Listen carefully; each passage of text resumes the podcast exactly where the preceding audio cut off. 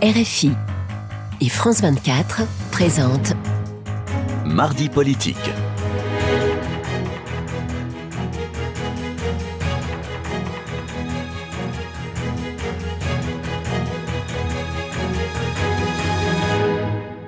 C'est l'heure de mardi politique sur France 24 RFI. Bonsoir Frédéric Rivière. Bonsoir bonsoir à tous. Et ensemble, nous recevons Sarah El Haïri. Bonsoir. bonsoir. Vous êtes secrétaire d'État chargée à, euh, de la biodiversité. Donc bonsoir et merci d'avoir accepté euh, notre invitation. Alors dimanche, le président de la République n'a pas annoncé de grandes mesures pour aider les Français à payer moins cher l'essence à la pompe, même s'il y, a, il y aura une indemnisation pour les plus précaires et les gros rouleurs de 100 euros euh, par an. Et hier, il a présenté les leviers de la planification écologique. Est-ce l'heure, dans le fond, du choix stratégique, c'est-à-dire moins subventionner le carbone, mais mettre le paquet sur l'écologie? Euh, Bref, est-ce qu'on est là au début d'une bascule? On est en train de vivre, oui, quelque chose d'inédit, très sincèrement une transformation. Même si les, écologistes euh, le, non, mais cette, Vous savez, tous, ceux qui, euh, tous ceux qui euh, parfois critiquent ou tournent rond ou trouvent que parfois c'est trop rapide ou parfois c'est pas assez, c'est des alibis pour pas faire. Moi, ce que je vois, c'est qu'il y a une urgence. Il y a une urgence pour la biodiversité, il y a une urgence pour le climat.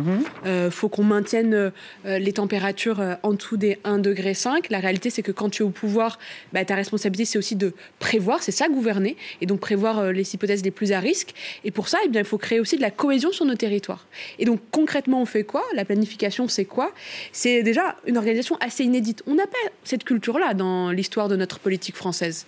Euh, un secrétariat général sous la tutelle d'un Premier ministre, deux ministres en charge et de l'énergie et euh, de la transition sur les territoires, un président de la République qui met le rythme, un budget historique, 40 milliards l'année prochaine mmh. de budget, mais une transformation qui doit toucher notre industrie, la gestion de l'eau, euh, nos aires euh, protégées, l'éducation que nous donnons à nos enfants.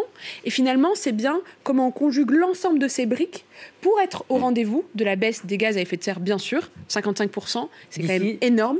L'enjeu est, le est énorme. et cela dit, la planification, Emmanuel Macron ne l'a pas inventée. Elle Absolument pas. Elle était déjà en place, hein, sous De Gaulle notamment. Et c'est notamment ce qui a permis au nucléaire de, se développer. Euh, Emmanuel Macron défend une politique de sobriété mesurée, c'est l'expression qu'il a employée. Euh, qu'est-ce que recouvre cette formule? Est-ce que c'est une façon de dire l'écologie oui, mais pas aux dépens de l'économie? C'est l'écologie pour euh, et avec de l'économie. C'est dans le fond cette euh, écologie à la française, cette sobriété nécessaire, c'est le fait de sortir du débat très de manière très franche euh, les grandes radicalités. Pour l'écologie, les questions que ça nous demande, c'est de sortir du très frontal. Il faut par exemple de la sobriété sur la gestion de l'eau. On sait que dans les 30 prochaines années, on va avoir 40% de ressources en eau en moins au maximum.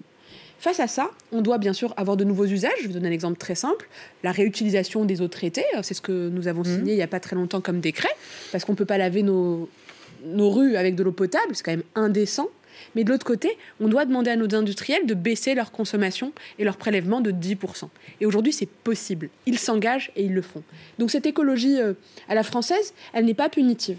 Elle ne vient pas euh, être moralisatrice. Par contre, elle accompagne avec des enjeux parfois ambitieux qui demandent des transformations de nos modèles économiques. Ça, c'est vrai. Alors justement, les, écologistes ne croient pas à l'alliance de l'écologie et de la compétitivité. Euh, comment euh, leur donner tort Ils ont absolument tort. Euh, ils ont absolument tort, je vais vous dire pourquoi.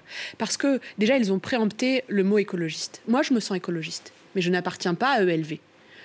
ELV, ce parti, est un parti qui prône la décroissance. Hum moi, je ne crois pas à la décroissance. Je crois euh, au progrès, à l'innovation. Je crois à une économie euh, qui partage la richesse, mais qui crée de la richesse pour maintenir notre modèle social.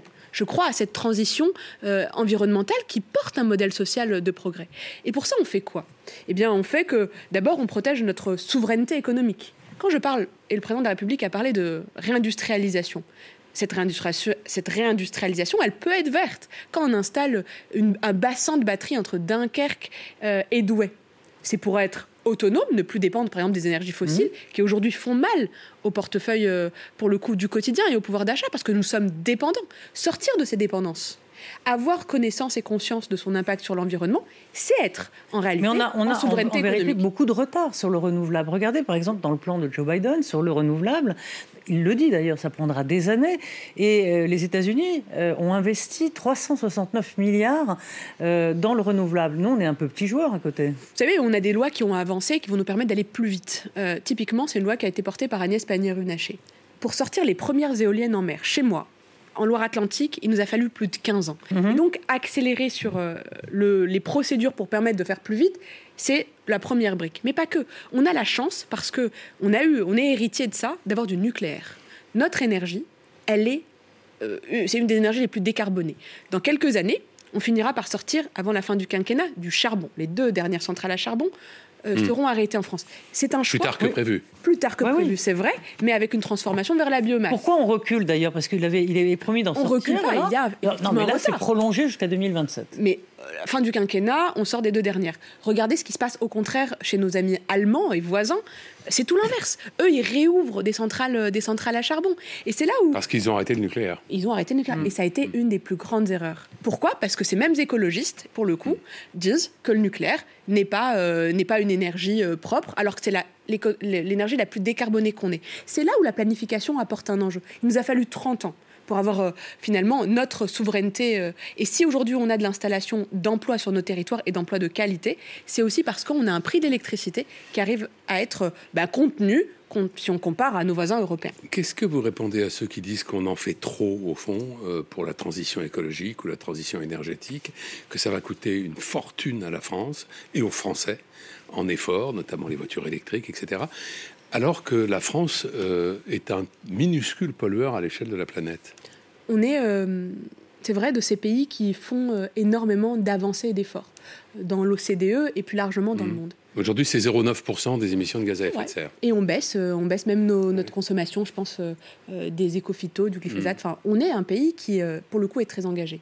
Mais la réalité, c'est quoi?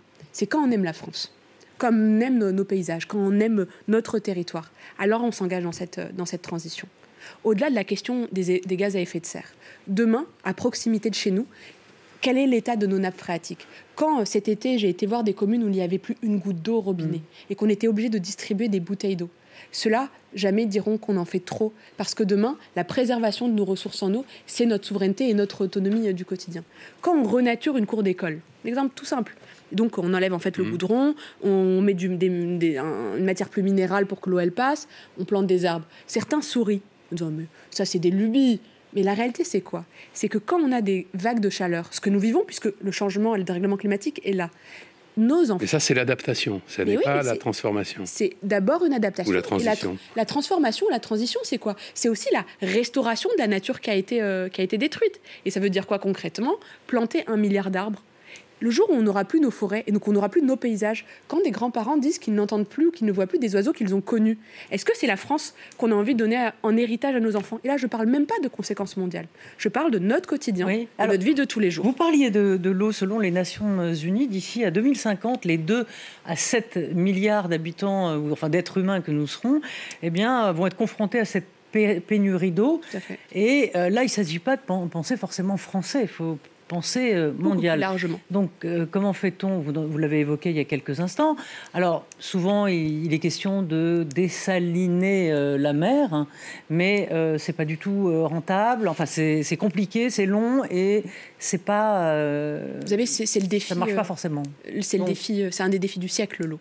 on, sait, on connaît sa rareté. Alors, parce que l'eau, elle met du temps à se. Les solutions, elles sont, elles sont multiples et il n'y a pas de solution magique. Ceux qui pensent que dessaler l'eau suffira euh, se trompent. La réalité, c'est qu'il nous faut d'abord euh, moins consommer.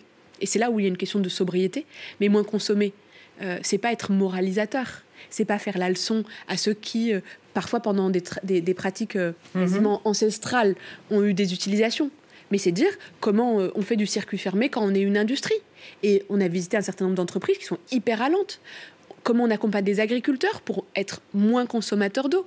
Mais aussi, il faut, regarder, les choses en face. L'état de notre réseau d'eau. Vous savez, il y a dans notre pays 170 communes qui perdent un litre sur deux d'eau potable du fait de l'état des canalisations. Mmh. Donc concrètement, on fait quoi? On met un plan assez historique. Et cultivé 475 000 475 millions d'euros pour refaire nos canalisations, créer de la solidarité dans le réseau, pour que quand on a un sous-bassin qui est euh, en stress hydrique, donc en sécheresse, qu'on puisse avoir de l'eau qui vient du bassin voisin. C'est ça la réalité. Mais aussi lever des freins idiots, et j'assume le mot parce que c'était des hérésies, qui interdisaient certaines collectivités, par exemple, à, utiliser de l'eau euh, traitée, donc de la réhute, qui vient des, vraiment de, euh, des eaux usées, des eaux grises, pour des usages comme euh, arroser des jardins botaniques ou laver, pour le coup, nos, nos, enfin, laver les voiries, dont l'exemple que je donnais tout à l'heure. Le président de la République a donc annoncé hier la planification en matière énergétique, en matière écologique, et puis pour ce qui est de votre dossier à vous, la biodiversité, un plan sera annoncé le mois prochain. On imagine que vous y avez déjà travaillé, qu'il n'est pas loin d'être prêt, on peut le supposer, puisqu'on est fin septembre et qu'il doit être annoncé en octobre. Euh, quels sont les angles d'attaque de, ce plan? Ce plan, effectivement, euh, il a été euh, déjà présenté aux acteurs, donc c'est-à-dire aux associations, aux services de l'État, aux collectivités, aux entreprises qui sont autour de la table. Et là, ils sont en train de le challenger, si vous me permettez, en bon français. ils sont en train de, le faire avancer, de l'améliorer, parce que, pour le coup, on veut qu'il soit très opérationnel il, a quatre grandes familles, si je devais donner un exemple. D'abord, euh, stopper l'effondrement du vivant. On a un million d'espèces aujourd'hui qui sont menacées.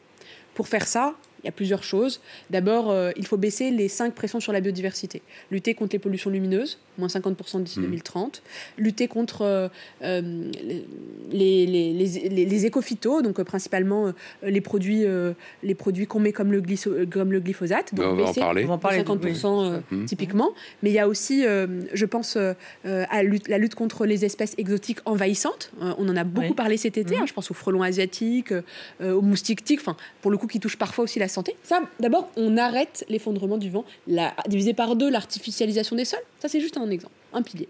Le deuxième, quand on a arrêté l'effondrement du vivant, il faut renaturer, restaurer la nature. 30% de zones protégées dans notre pays, 10% de zones très, fortes, très fortement protégées, 1 milliard d'arbres plantés, 50 000 kilomètres de haies. Tout ça, on ne le fait pas tout seul. Et puis, pour faire tout ça, si Ils sont des, puits, euh, des puits de carbone, ah hein, donc qui stockent le, CO2. Nécessaire. Euh, et des, petits trésors de biodiversité. Mais par exemple, est-ce qu'il suffit de planter un milliard d'arbres, sachant que ça dépend où on le plante et quel, quel arbre on plante à tel endroit? Vous avez... C'est pas planter des arbres n'importe comment. Vous avez tout à fait raison. Vous avez tout... D'ailleurs, euh, une question qui euh, angoisse beaucoup en ce moment les scientifiques, c'est la qualité de nos forêts. Euh, on, voit aujourd'hui des arbres mourir. Et ils appellent ça la mort brutale de l'arbre parce que aujourd'hui, nos forêts n'ont plus la capacité elles-mêmes de s'adapter au réchauffement climatique. Mais aussi parce que parfois elles sont en moins bonne santé, alors elles n'arrivent plus à capter autant qu'elles devraient capter. Donc elles sont de moins bonne euh, qualité d'une certaine manière. Donc la question qui se pose, c'est aussi, euh, eh bien, euh, quels arbres on plante Et pour certains, on change l'image, on change la beauté de nos forêts parce que, eh bien, euh, il y a un réchauffement et donc on voit des essences du sud remonter vers des régions euh, du centre et des régions du centre remonter. C'est une réalité, c'est aussi l'adaptation qui est nécessaire. Sarah Elry, vous avez euh, évoqué le glyphosate d'un mot. la Commission européenne a proposé il y a quelques jours de renouveler pour 10 ans l'autorisation du glyphosate, qui est donc un herbicide très controversé. L'Agence européenne de santé dit que ce n'est pas un produit dangereux, cancérogène. D'autres études tentent à, démontrer le contraire. Euh, le ministre de l'Agriculture a immédiatement déclaré que la France n'était pas satisfaite de cette proposition. Un vote doit avoir lieu le 13 octobre prochain. Est-ce que la France va s'opposer à cette prolongation? Cette proposition n'est pas acceptable en l'état. Non. Euh, soyons très clairs, pour plein de raisons. La première d'entre elles, c'est que nous avons fait... Euh, nous avons beaucoup avancé. Aujourd'hui, le glyphosate en France est interdit dans les parcs, dans les jardins. Euh, on a baissé notre consommation, entre autres, de glyphosate euh, de 30% on n'avait jamais fait ça sur les 15 dernières années. C'est ça la réalité. Aujourd'hui, la Commission propose un recul. Mais comment vous l'expliquez Ça va à revers de l'histoire ah, ou à l'envers de l'histoire Pour le coup, oui. C'est pour ça que ce n'est pas acceptable. C'est même très difficile. Mais comment vous l'expliquez? C'est un lobby? C'est parce qu'on n'a pas trouvé d'autres pesticides Non, parce qu'on a trouvé, on a trouvé des alternatives en France. Et en fait, la, la philosophie euh, à la française, c'est quoi? C'est à chaque fois qu'on trouve une alternative, on interdit le glyphosate. Et on a trouvé un certain nombre. D'ailleurs, le glyphosate n'est plus autorisé en dehors des activités, certaines activités agricoles. C'est comme ça qu'on a réussi à réduire. Mhm. Donc se dire que demain, sur les dix prochaines années, c'est réautorisé pour toute activité, ça serait une hérésie. Donc la France s'opposera à cette position-là?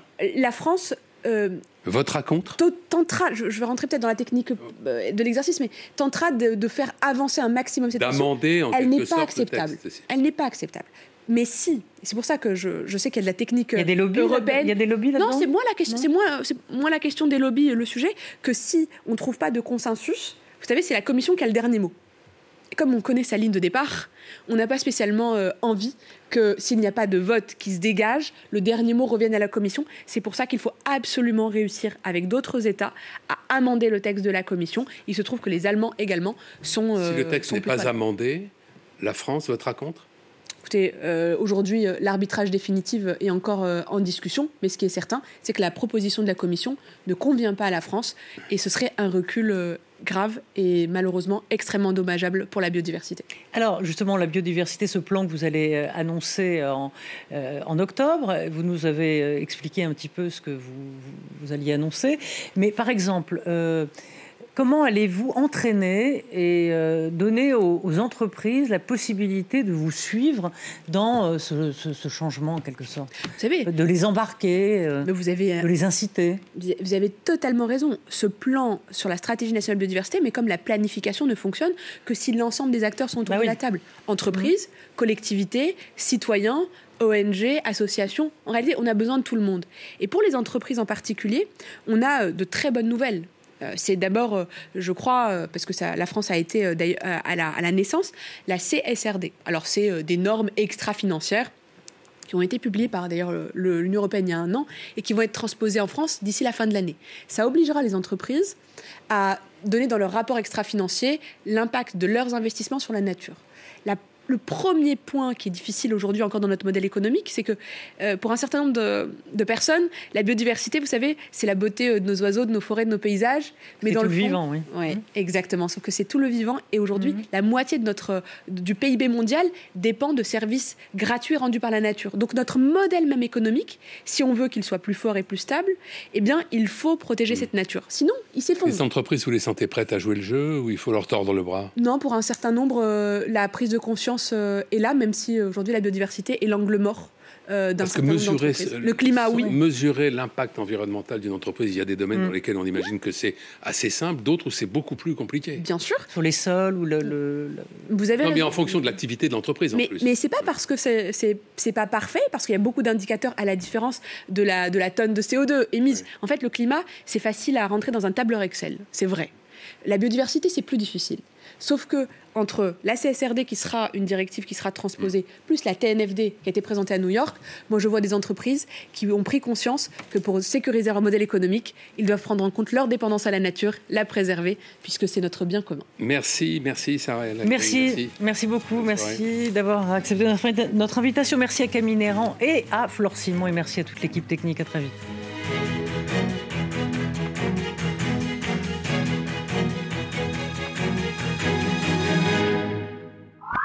Écoutez